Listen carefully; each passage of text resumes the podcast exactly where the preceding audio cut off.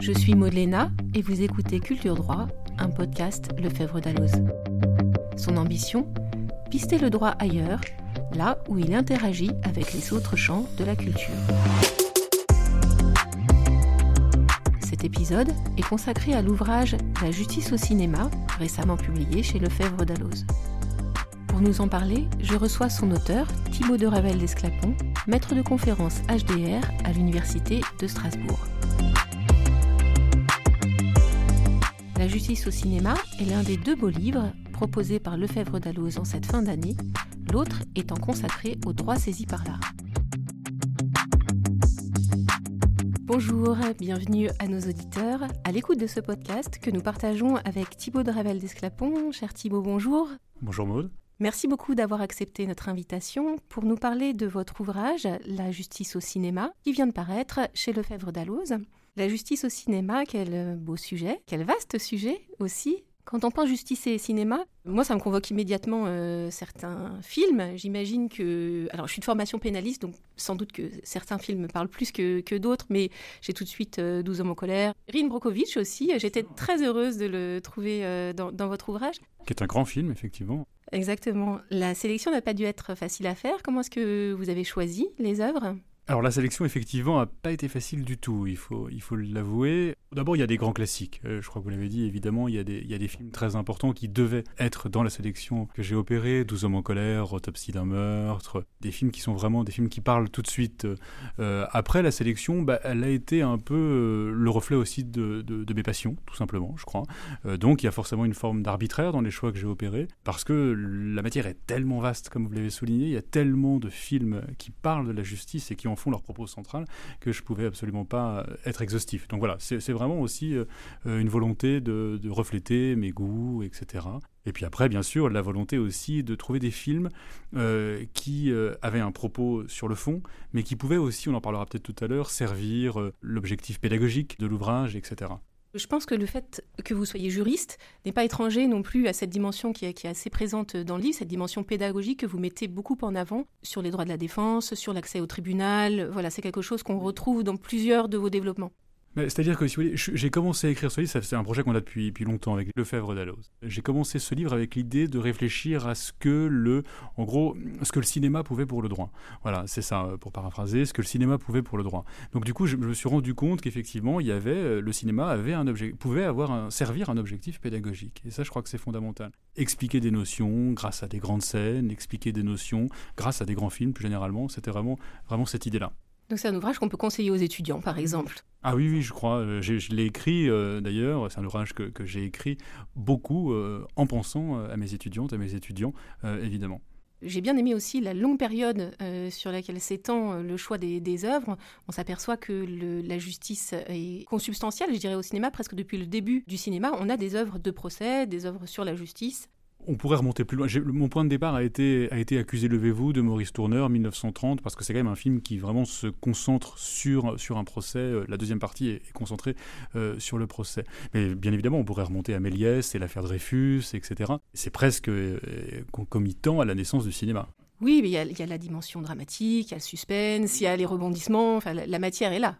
Et ce qui est très intéressant justement, c'est que euh, Accusé levez-vous, précisément dans le prolongement de ce que vous dites, était l'un des premiers succès du parlant. Je trouve que c'est très intéressant de se dire que l'un des premiers succès du parlant, ben, c'est un film de droit, c'est un film d'assises où la parole euh, a vraiment vocation forcément à s'imposer.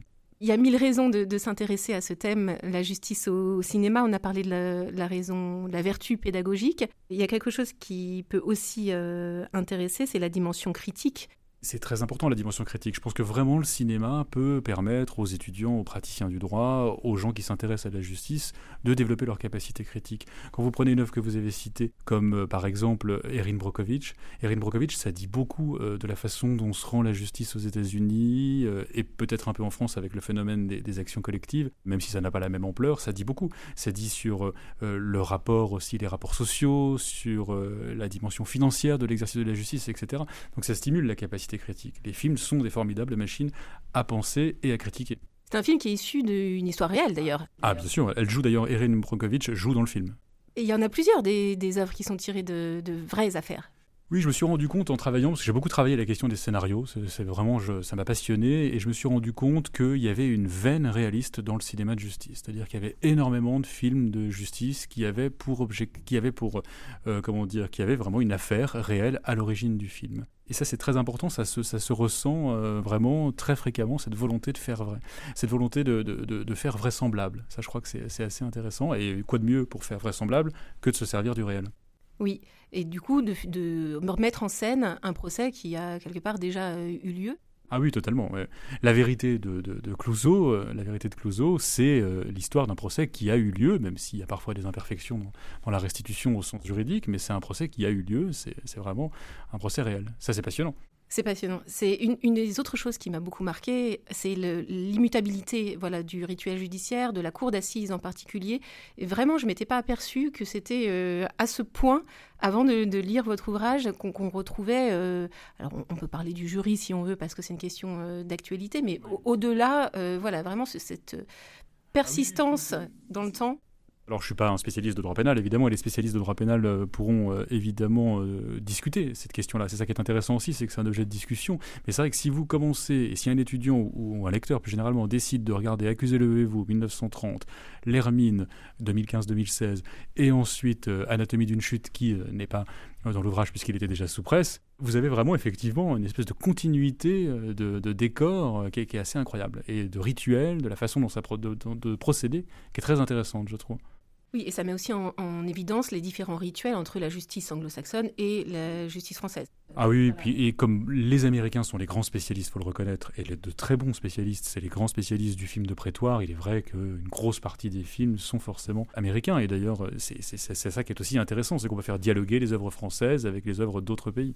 Il y a un, un film sur euh, Abraham Lincoln euh, qui s'appelle Vers sa destinée, très grand film vers sa destinée, euh, alors qu'il est sorti en France à une époque malheureusement assez sombre, puisqu'il est sorti en France dans en 1939, donc vraiment à un moment donné où, euh, où les gens avaient sans doute d'autres préoccupations que, que le cinéma. Mais, mais, mais c'est un, un, très grand film et, qui aborde le personnage de Lincoln, mais par un prisme assez inhabituel, quoique ça avait déjà été travaillé par d'autres, mais quand même inhabituel, sa, sa trajectoire d'avocat. Voilà. Euh, Lincoln a été avocat, et donc en réalité, John Ford, le réalisateur, se sert d'une affaire euh, que Lincoln a plaidé. Alors il y a quelques libertés hein, avec euh, la réalité dans, dans, le film, mais voilà, Lincoln a été un grand avocat, s'est servi de cette affaire. Et le film raconte ça, la trajectoire politique vue par la trajectoire juridique. Oui, briller au prétoire, ça peut être un tremplin pour briller après en politique ah ben c'est exactement ça. C'est-à-dire que John Ford imagine que euh, c'est dans le prétoire qu'est née, en quelque sorte, euh, la destinée euh, de, de, de, de, Abraham Lincoln. Oui, alors moi, ça m'a amusé. Je suis allée chercher un petit peu en France comment ça s'était passé. Je me suis aperçue qu'il y avait pas moins de 11 présidents de la République qui avaient été avocats depuis très longtemps, Thiers jusqu'à François Mitterrand et Nicolas Sarkozy. Je vous remercie beaucoup d'être venu nous présenter la justice au cinéma. Merci beaucoup, Maude. Vous pouvez vous procurer l'ouvrage La justice au cinéma à la librairie Dalloz rue Soufflot à Paris, dans toutes les bonnes librairies et sur www.boutique-dalloz.fr. Merci chers auditeurs de nous avoir écoutés et à très bientôt pour un nouvel épisode de Culture Droit.